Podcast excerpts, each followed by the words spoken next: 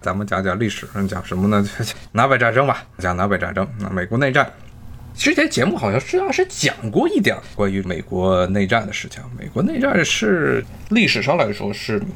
十九世纪整个十九世纪啊死伤率最为惨重的一场现代化战争。原来我记得我讲的是人类历史上十九世纪最惨烈的战争，这句话后来想想不对。他这个说法是典型的西方中心观，在那些很多的非西方国家，比如说中国，十九世纪基本上在美国内战同时期打的这个战争，哎，什么太平天国啊、捻军啊、什么左宗棠，然后包括一压二压都混在一起，第二次鸦片战争都混在一起，那一场战争那个死的人数远远超过美国的这个内战。中国那个时候等于是内忧外患，内部打内战，然后外部还有侵略啊，那个是中国死的人绝对比一个美国内战死的人要多着很多，只能说是在这些西方国家这种工业化国家之中啊，美国内战是打的最惨烈的一场战争。这战争呢，大家也都知道啊，它主要的导火索是什么？就是一个倾向于支持废奴主义的林肯。当时当选了美国总统，但是可能很多人对这个事情的背景不是特别的了解。这雷肯他怎么能上来啊？包括那个时候很多的美国的情况啊，跟现在意识形态跟现在大家的想象可能很多都不一样。比如说，雷肯他当时是以什么身份当上总统的呢？他是共和党总统候选人，而且是当时共和党第一次他们的候选人当上美国总统。之前林肯上来之前啊，这共和党是一个从来都没有过的一个新党派。这个党派呢，反而是跟现在共和党的性质是正好相反啊，正好是完全是一个对调啊。那个时候共和党的时候支持是北方的这些工商业阶级的利益，大企业、大工厂主这些人支持，包括这些城市里的居民。这个不算是林肯自创的党派啊，林肯是作为共和党的候选人，那这个党派他出现，他其实是这个党派出现之前和民主党对阵的是另外的党派啊，最早的是这辉格党啊，辉格党，共和党把辉格党给顶掉之前出现的是这么一个党派。其实共和党当时为什么成立？它一八五零年代成立一个。把他们这些人、这些政客们团结在一起，就是要废奴，呃，反对奴隶，反对奴隶制啊，扩张到当时美国的中西部地区。因为整个1850年代的时候，美国的南北、南方和北方的这些政客围绕着这奴隶制能不能扩展到中西部，以及扩展到一个什么程度这个方面，展开了激烈的争辩。当时是很多反对这个奴隶制扩张到现在的堪萨斯呀，还有内布拉斯加这些地区的政客们，最后又集体组成了这么一个政党，就是共和党啊。然后当时推选出来第一个总统候选人，第一个能够成功的当选为总统的这么一个候选人就是林肯，亚伯拉罕·林肯。所以啊，他这个共和党一开始出现，他就是带着废奴的背景。当时在美国这国会中啊，另外一个很重要的势力就是现在的民主党。林肯竞选的时候，民主党就说了，直接就放眼了。这林肯只要一上来，南方肯定要独立，说南方坚决反对一个坚定的废奴主义者当选美国总统。这个民主党的跟现在民主党也是正好相反。现在的共和党的主要支持者都是以前民主党的主要的支持者，像现在共和党最铁票仓啊，都中西部这些农村，然后南方什么圣金带这些地方的这种白人，而且是白人至上主义者。而当年当年的共和党正好是与这帮人是相对立的，也就是东北部和北部大城市里的精英阶层。这牵扯到一九五零年代、六零年代的时候，那个美国两个政党的支持人的这个人口的大更换。共和党之所以会变成现在这样，是跟美国冷战开始的那二十年的时候，共和党和民主党的两个党派的发展方向正好出现了逆转，有很大的关系。OK，这听我说，美国的奴隶制和曹府州的丫鬟 算不算一个性质啊？其实是一个性质啊，其实是，而且美国奴隶啊，应该说美国的这种奴隶制啊，是无论是美国奴隶制还是中国的这种家养奴隶，中国的这种所谓丫鬟，其实也是没有人身自由的啊，是跟着这些大户走的这种家庭驯奴，当然它也有一些区别。区别在于，美国奴隶制它的这个范围要比中国的广得多。它其实像美国的这种奴隶制，可以把它分为生产奴隶和家养奴隶，而且这两个基本上都是混在一起了。比如说像最典型的一个例子，比如说托马斯杰弗逊，大奴隶主托马斯杰弗逊，他的家庭就是一个很核心的这么一个白人的奴隶主的中心，大概加起来几口人，加起来不到五口人。那么周边呢，首先是有所谓的家养奴隶，这些是做各种家庭活的，比如厨子，比如说这些打扫卫生的。比如说这些给这些主人换衣服、洗衣服、裁剪的啊这一类型的人，都属于所谓家养奴隶。那么同时呢，像托马斯杰夫逊这种家里还有很多的生产奴隶，就是在外面种田的，种这个什么。小麦的种烟草的，甚至托马斯杰夫逊他后来还研发了很多的他认为的农业的发明，比如说像这个，他说他要改进这些葡萄，要种葡萄啊。当时还有很多在他的那些种植园中种葡萄，这些都是生产奴隶干的事儿。一般来说，这美国的这些奴隶基本上男的下地去干活。然后女的在这个奴隶主的庄园之中，这宅子之中干各种针线活是这样。那么这个在像中国的这些丫鬟啊，包括仆人，主要都是指的家养奴隶啊。但因为当时中国的这种生产制是这样，家里有奴仆，但是一般这个下田干活的都是农民，有一定的人身自由权，不能说是百分之百。特别是到了清朝晚期，其实是民国年代，很多这农民实际上变成了失地农民，变成了佃农，那样情况就比较糟糕了。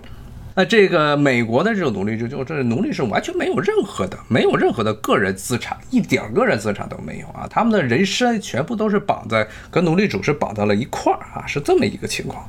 这个呢，就是美国的当时的奴隶制。这个林肯上来，南方就马上就说了，是当时这大选的时候，当时这一八六零年大选的时候，这南方就在这放言，你只要一上来，我们这边肯定要闹事儿。但是还是把这个林肯给推上来了。当时大选，大选之后，马上南方的好几个州就开始蠢蠢欲动了。最早的应该是南卡，当时孙跟南卡说驱逐这个北方的当时联邦政府的驻军，然后当时就打响了所谓的这南北战争的第一炮。在这个当时，北方的军队等于是联邦的政府的军队啊驻扎在南方的一个要塞，当时南方的一些民兵开始攻击他。这就是南北战争的一个爆发点。战争爆发之前，一个很大的大背景啊，除了这废奴之外，为什么废奴到了一八六零年代变得这么的激烈？就是跟刚才说的堪萨斯和内布拉斯加这两个州关于奴隶制的争吵，为什么这这么两个州？现在这两个州其实人数都不算很多啊，都是一个农业州啊。那当时为什么成了一个焦点啊？就是因为当时美国国土扩张的太快，南北。以前是达成过很多的妥协，包括是他们当时画了一条北纬多少度？北纬二十多度吧，还是三十多度的这么一条线。以北是自由州，以南是奴隶州、蓄奴州。美国当时国土扩张太快啊，所以两边都开始抢，南北都开始抢，说新的土地是不是属于蓄奴的，还是属于这个自由州？就是因为这个利益的冲突，特别是在美国击败了墨西哥。将很大片的土地一下国土面积增长了将近四分之一，墨西哥是非常挫，真的是非常怂。墨西哥自己丢掉了三分之一土地，美国自己的土地增长了四分之一。说现在德州啊、亚利桑那呀、新墨西哥呀、加利福尼亚非常广袤的大片土地全部都割给了美国。这种情况最后就导致了一个结果：分赃不均。分赃不均，那一言不合怎么办？就打仗。于是呢，这个南北战争就爆发了。当时这个南北战争爆发啊，真的是可以说这个是很典型的，就是联邦政府违宪，很明显的是联邦政府违宪。因为一开始宪法中啊，现在宪法，它正是因为这场战争，后来美国国会在打完仗之后，这专门这国会还制定了一个修宪，限制各个州能够有自己的独立脱离美国、脱离这个联邦的权利。在这个修宪案出现之前。这些南方州都是以美国宪法中说了，美国的这些组成的州都有独立、都有自由、脱离联邦存在的自由权。你这个理由是去脱离北方，但是北方不干，北方不干。像刚才说的南方啊，说是这个南方的南卡这个地方驱逐北方的军队、联邦的军队的时候，林肯下令呢是要调兵去镇压。这件事情实际上是真正的把这个南北的矛盾给激化了，因为当时很多的最南方的这些所谓深南州，比如说像刚才说的这南卡呀、乔治亚呀、什么阿拉巴马呀、路易斯安那这些州啊，这些州呢是属于坚定的反对林肯上来的人，最坚定的反对林肯上来的一批人，因为他们的整个这个奴隶种植园经济，他们整个这个经济基础都是完全是建立在奴隶种植业上面的。但是呢，有一些这些属于深南州之外的一些边缘的州，其实当时属于一个比较模糊。的边界是什么呢？就是像往北边南卡，再往北边北卡，像田纳西，像密苏里，密苏里还有弗吉尼亚这几个州啊，它的经济啊，其实正处于一个过渡阶段，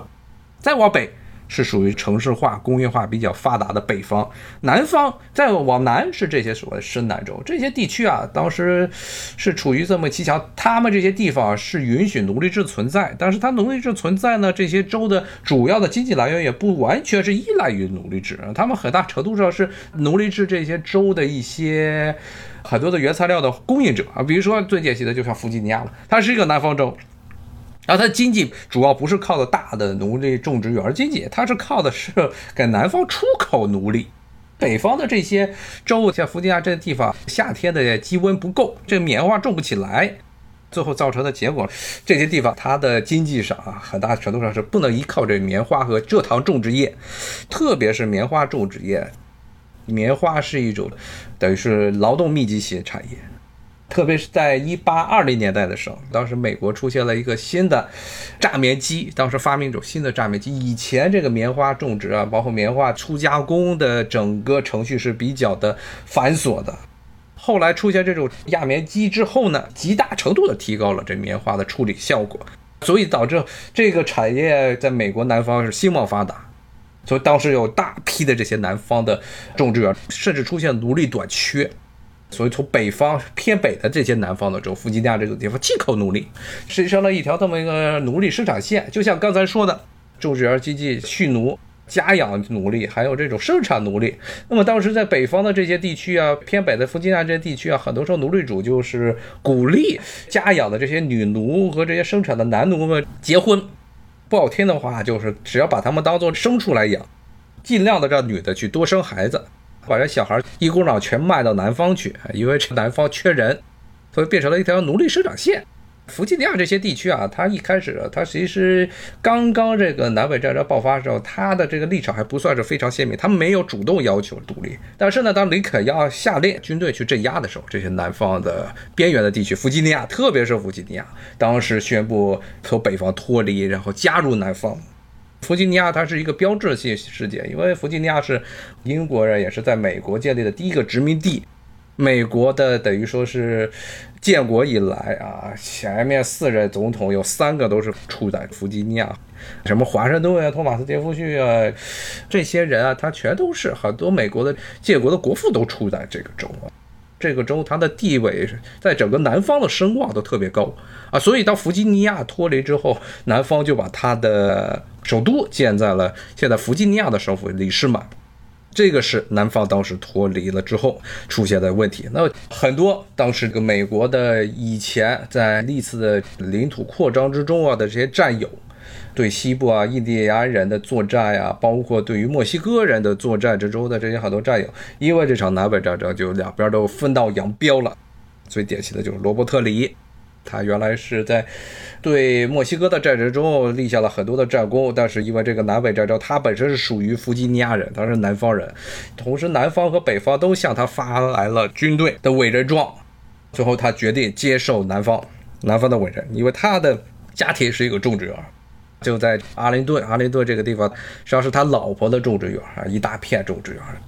正好是对着华盛顿，与华盛顿城市啊，首都是隔河相望，地理位置非常重要。所以他接受了这个南方委任状之后，就带着他的家眷就逃了，逃出了宅邸，其实他老婆的宅邸。然后北方军队很快的就把这个种植园给攻占了。实际上是不费吹灰之力，没有损失一兵一卒，就把这个地方给攻占了。因为这地方是一个制高点，在上面架几门炮就能轰到白宫，南北方双方就打起来了。但这个南方啊，它先天有很大的不足，最大的不足是人不够，特别是能当兵的人太少。南方城市发展非常的缓慢，就南方的城市啊，就只有一个规模比较大的城市，就是西奥尔良，其他的城市都太小了，特别的小。它这些几个州啊，主要都是大的种植园经济啊，白人的数目少，黑人的数目非常多，全是下地干活的都是黑人。城市又少，就希腊不了很多从旧大陆来的移民，所以它的白人的人数少，所以他战斗的能动员起来的军队的数目就比较的有限。包括由于这个奴隶制的原因啊，他这黑人还不敢随便的给他动员起来，动员起来，待会儿把这个奴隶主给推翻了，所以这个造成了南方有先天不足，而且也由由于他的这个南方的经济主要就是依靠这个棉花种植业。当时美国实际上是实质上的是一国两制，当时美国在南北战争爆发之前，北方是自己的一个内循环，南方是一个依赖于英国这个市场的这么一个经济体。这些棉花全部都是出口到英国，英国在差不多当时有百分之七八十的这个棉花都是来自于美国南方的这出口。结果呢，南方这些地区没人，没有制造业，制造业非常的薄弱，所以这场仗一开始的时候打起来的时候，它北方和南方两个地方的战略目标都不一样啊。南方是能保证自己独立就可以，而北方的目的就是要把整个南方全部都给重新吞并。所以当时北方一直处于一个一开始打仗，特别六一年开打的时候，北方一直处于主动。整个这场战争啊，基本上北方北方都是处于绝对的主动权啊，在各个战线，无论是海战，人类历史上第一场的所谓的铁甲舰的。互相的对轰也是出现在南北战争，是在弗吉尼亚的东南最东南的地方，南方有这么一艘铁甲舰，北方出来一个铁甲舰，两艘铁甲舰轰了半天，谁都没把谁给轰掉。一开始南方他的铁甲舰先出来，然后把北方的很多的木质战舰给轰得不行了，然后北方也出来了一艘，两边对轰，轰了半天，谁也打不过谁，然后就跑了，然后就休战。但是呢，北方的海军的势力远远超过南方的军队，所以很快的就把南方的整个这个沿海的这些防线全部都给控制住了，所以就造成了后来南方的这些连出口，他们最重要的生命线，这棉花出口业啊，出口到欧洲大陆这个主要的这个经济的来源已经被断了啊，所以这实际上是从一开始这场战争，只要北方是控制了海权啊，基本南方就完蛋了。这场战争其实到六一年，特别是当西奥尔良这个地方被北方攻占之后，南方经济就是严重的吃紧。至于为什么他能那么轻易的就把这个西奥尔良这南方最大的城市，同时也是全美国当时最大的河港，通向整个欧洲的主要的棉花贸易的出口港口，能那么轻易的丢掉，这也是一个挺奇葩的事情啊。西奥尔良这座城市，它本身。在历史上就经常的是受到很多的周边的这些强权，包括从殖民时代开始就有很多的战争，包括美国一八一二年战争的时候，当时的英国人曾经企图攻占这座城市啊，但是被安德鲁·杰克逊给率领了一大堆民兵把英国人给赶回了海里去。可是呢，在这个南北战争，美国的北方的军队以迅雷不及掩耳之势把它给占了。当时统帅海军的这个将领法尔加特法拉加特，后来也成了美国历史上很著名的一个海军将领，在华盛顿专门还有一个他的广场，为了纪念他，纪念他南北战争时候的战功，还专门的把他名字命名了华盛顿城里这么一个广场。这个基本上占了整个西奥尔良，南方的经济命脉就断了。这个时候，南方在陆地上，一八六一年、六二年陆地上打的也很惨，非常惨。这场战从一开始，刚才说了，基本上就是一边倒的一场战役，在各个战线，除了弗吉尼亚这一块之外，基本上各个战线，南方都是在不断的退缩，中西部地区是基本上是一败涂地。当时这个唯一一个亮点就是处在现在弗吉尼亚南方，唯一的亮点是弗吉尼亚。当时弗吉尼亚曾经啊，北方的军队曾经一度啊就想斩首，因为当时。南方的首府是设在了里士满，但是里士满离华盛顿又特别的近。当时美国的这北方军队几次的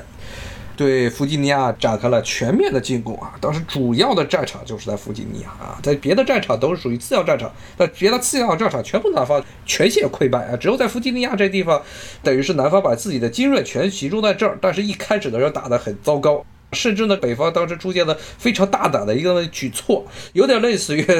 抗美援朝中的当时一开始这麦克阿瑟搞的人川登陆一样。这个东西并不是说麦克阿瑟，其实说他大胆，他也在这些历史上估计北方一开始南北战争经常搞这种登陆战，而且是从南方的后方，当时就是从弗吉尼亚东南沿海不算东南沿海地区吧，它东南的这些半岛上直接当时调了差不多好几万的军队渡海。顺便说呀，弗吉尼亚是南方的各个州州啊最靠北的一个州。它的与北方唯一的一条分界线就是波多马克河，以北就是华盛顿以及整个北方地区，以南就是弗吉尼亚和整个南方地区。而这很多北方的军队啊知道这个渡河比较麻烦，所以他们要从南方的后方切上一刀，所以是从弗吉尼亚的东南沿海登陆，调了好几万军队过去打。但是一开始这个南方是一路溃败啊，后来是把他们的统帅给换了，换成谁呢？就换成了罗伯特里。后来打了几次的攻防战，呃，造成了北方军队的啊大规模的伤亡。后来北方发现，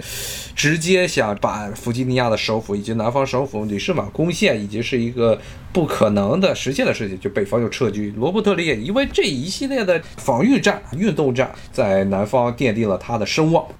当时南方的军队啊，等于说，南方这边除了罗伯特里之外，还有一个就是，也是写在南方建国的支持者，白人至上主义者非常崇拜的一个将军，而且这个比罗伯特里还要出名，因为这个人是在战场中阵亡的，所以变成了一个烈士，那就是叫石强。也算是美国南北战之中啊，可以说是军事素养啊，他不是一个统帅级别的这么人物，但是他这作为一个将军，投笔打仗啊，特别是他的军队的这机动性非常的强，他是一直是在这弗吉尼亚的西部的山区里头，叫谢纳杜 （Shenandoah） 中与北方的军队交战，而是他的军队的机动性非常强啊，有点类似于解放战争时候粟裕那样的这么一个将领。包括很几次的，就刚才说的这北方的来一次身后的突击，要直冲南方的这首府里士马的时候，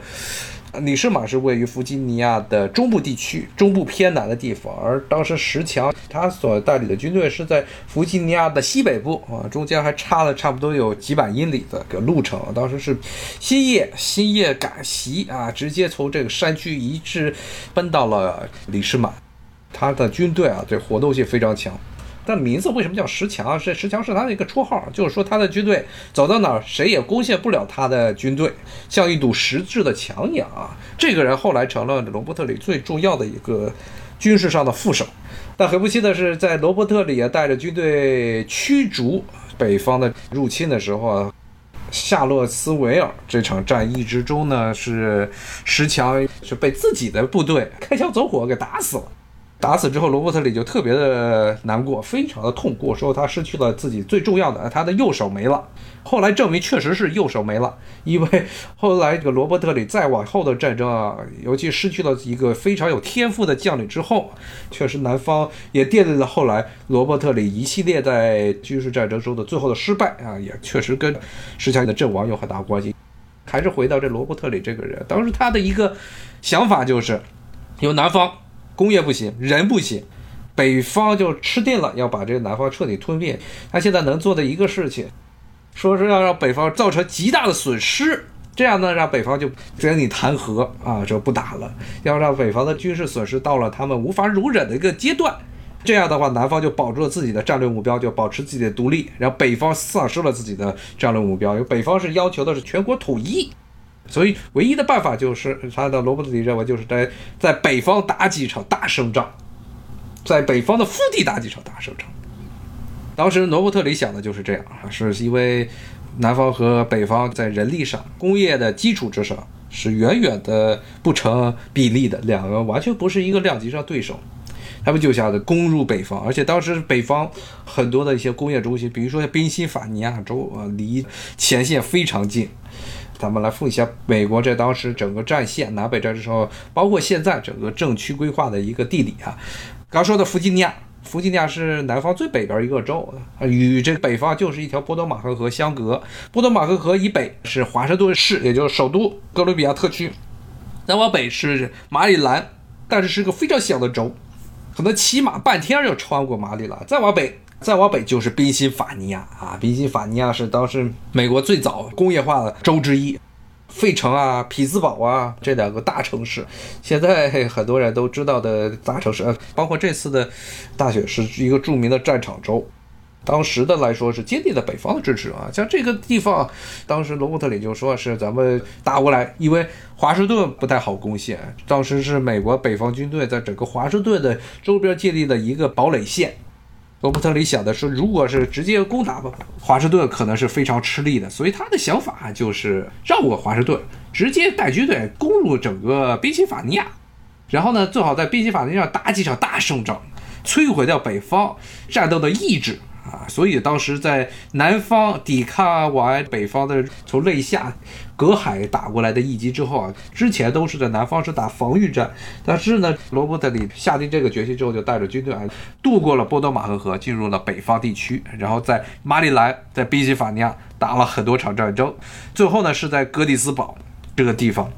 也就是林肯发表著名的格里斯堡演讲的地方，与北方打了一场决战。那这场战役啊，其实不能叫做真正的决战，只能说是罗伯特里他北方的整个军事行动的一个最后的终结点是在这个地方，因为当时南方已经处于强弩之末，其实前几场战争罗伯特里基本上是赢了，或者呢是至少持平。当时在格里斯堡这场战役的时候，罗伯特里是南方是处于一个主动进攻的这么一个态势，他的人数啊已经是比较的，经过前面几场战争已经是削弱了不少，他非常急于进攻。如果他再不打赢这场战争，他的供给线、后勤线都已经跟不上了，他一定要把这场战争打赢。那北方呢？北方呢是处于一个防御的态势，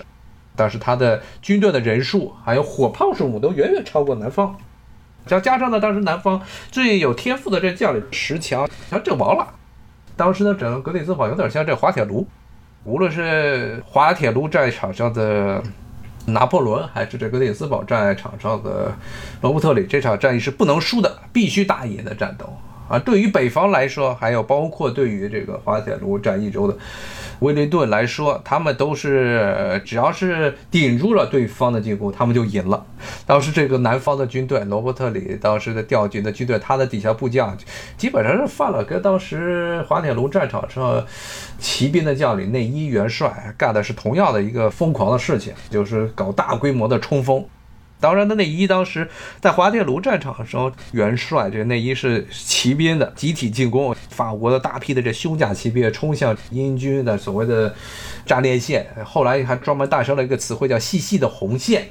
有部电影还叫“细细的红线”。Thin Red Line 最早指的是滑铁卢战场上的这英军的阵列步兵的这么一条防线，当时它其实也不是真正的一条细细的红线啊，特别是对于当时滑铁卢战场上英国的步兵遇上法国的这些重骑兵的时候，他们都是组成的方阵，而不是一条细细的红线。滑铁卢的时候，法国的这些骑兵一万人，将近两万人的骑兵集体向英军要冲锋。一定要把英军的这个阵地给冲垮，就没冲垮，而且是没有任何的大炮的这个掩护之下啊，被这个英军给彻底倒回去了。那格里斯堡也是类似的情况啊，当时南方没有那么多骑兵，所以他们是步兵啊，集体冲锋啊，这主力啊是叫当时皮克利一个南方的右翼啊，右翼阵线的啊，不是说这个意识形态上，也就是当时的军事布局上的右边的这么一个将军，这皮克利当时他统帅的是这个弗吉尼亚的，全部都是由弗吉尼亚军人。组成的这么一个军团啊，向着这北方的阵线去冲击，冲的路上就基本上被这个北方的这大炮给轰的差不多了。南方当时一开始这场格里斯堡刚刚打响的时候，他打了两天吧，第二天的时候是大决战。南方首先先开了一堆的炮，但是根本没有把北方的炮军阵地给压制住，而且北方还是故意的没有开多少炮还击，让南方感觉是他们把这北方的炮阵给压制住了啊。结果他们没压制住，然后这皮克利就直接往上冲，而且当时北方是处于一个山坡之上，有一个小的山坡之上，南方处于山坡之下，而且有很多的这些石墙栅栏的阻碍。可基本上他那个军队差不多几千人，基本全部都报销了，除了这个皮克利，那底下的所有的副将基本全死光了，更别说普通的这些士兵全死了。冲过去之后，整个军队全垮了，整个右翼就没了啊。后来到了第二天，格里斯堡第二天这战场，基本罗伯克里看自己的这些军队基本上是没办法击溃北方，他自己就自己的带领军队就撤了。撤了之后，过了几天吧，后来林肯就来到视察这个格里斯堡，就发表了著名的格里斯堡演讲，什么什么美国政府是来自人民，为了人民，for the people 啊，就是一个著名的格里斯堡演讲。在格里斯堡演讲之前啊，这林肯就说了，当时发了这么一个。说要解放美国的黑奴，其实，在战争刚刚爆发的时候，林肯还在那说呢。如果呢，整个这个战争的起源啊，主要的原因是因为废奴问题，那我宁可呢是暂时搁置这个废奴的议程，也要把南方给弄回来。但是，其实南方在整个南北战争爆发之前，南方的分离的势力就非常的严重了啊。主要尤其是这南北是处于一个经济上是完全对立的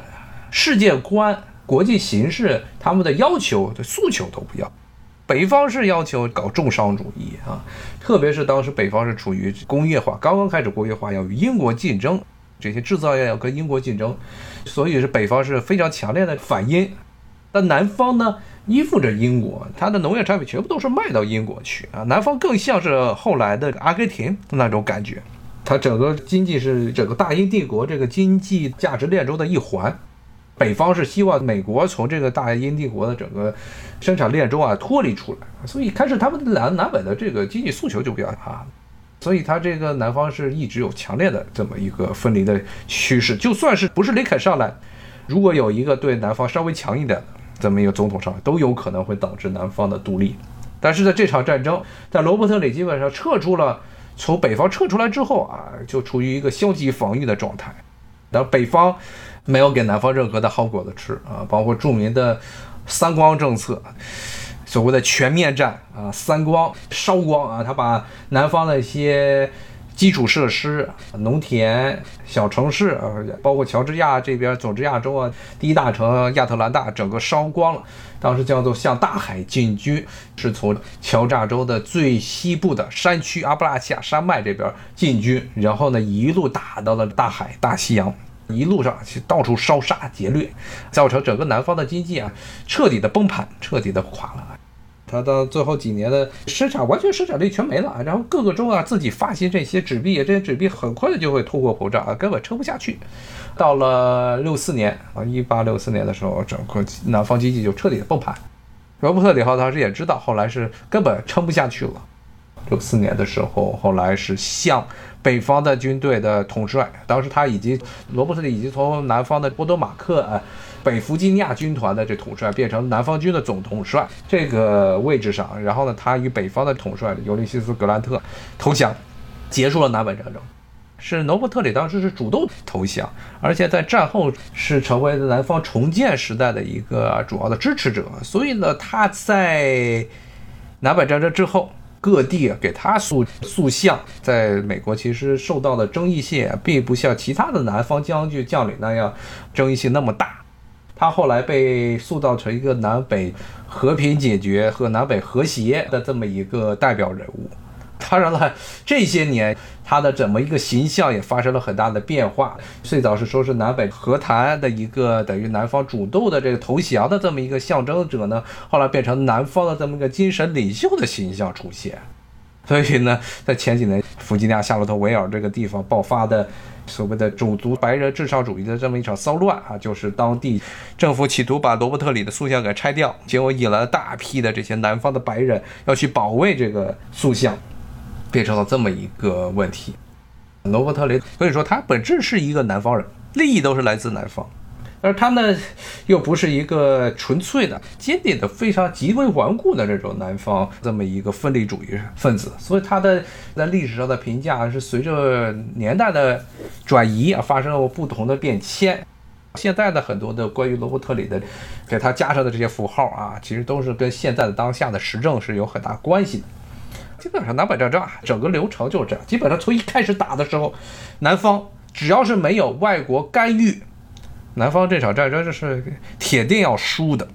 北方的人力和这物力都远远超过南方。当时这南方也是极度的希望能把海外的这些强权，欧洲的强权弄到美国来，要与北方打仗。但是很不幸的是，当时英国最主要的就是英国在这场战争最后缩了。当时英国是拒绝出兵，这可以说是英国最后一次能够阻止美国崛起的机会。因为当时一旦在南方独立之后，对北方的经济是一个非常严重的打击。当时英国当时拒绝出兵，甚至呢，英国当时和北方甚至还爆发过一次外交上的纠纷，就是当时的南方派出了一个外交使团，当时是搭着英国人的船要去英国求英国来出兵，帮助他们解决掉北方。但是呢，这艘船在行驶在公海的时候是被北方的船给这扣了，然后把南方的这些使团的人全部都给抓走了。这其实当时是南北战争最危机的时候，因为当时整个英国国内，包括英国国会之中，也有很多的议员听到这个消息之后，强烈要求当时的格莱斯通政府一定要对美国强硬，甚至呢要求对美国出兵。但是格莱斯通政府呢是顶住了这些议员们的要求，而是不出兵，坐看着整个南方被北方给吞掉。吞掉之后，英国就再也没有能力去干预美国的内政。同时呢，也是没有能力，甚至呢与美国竞争，这导致了整个在十九世纪末一八九零年代的时候，美国的 GDP 超过了，当时还不是 GDP 呢，当时国内的这工业总产值超过了英国。当然，这个跟英国自己本身的一些问题有关系啊。之前节目也讲了，当时英国的这些工业设施老化严重啊，资本家不愿意投资新的这些技术和新的这些固定资产啊，导致后来的两边出现了新兴的工业国，包括德国，包括美国，当时的工业产值都超过了英国啊。这整个南北战争可以说是美国崛起的最重要的一场战争啊，它基本上把这种买办经济给摧毁了。对美国崛起的最大的一个障碍，这南方的这种买办经济给摧毁了，奴隶制摧毁了，南方这些黑奴全部解放。后来又过了很多年，随着北方工业化的进一步深化，很多的这些南方黑人都跑到北方讨生活。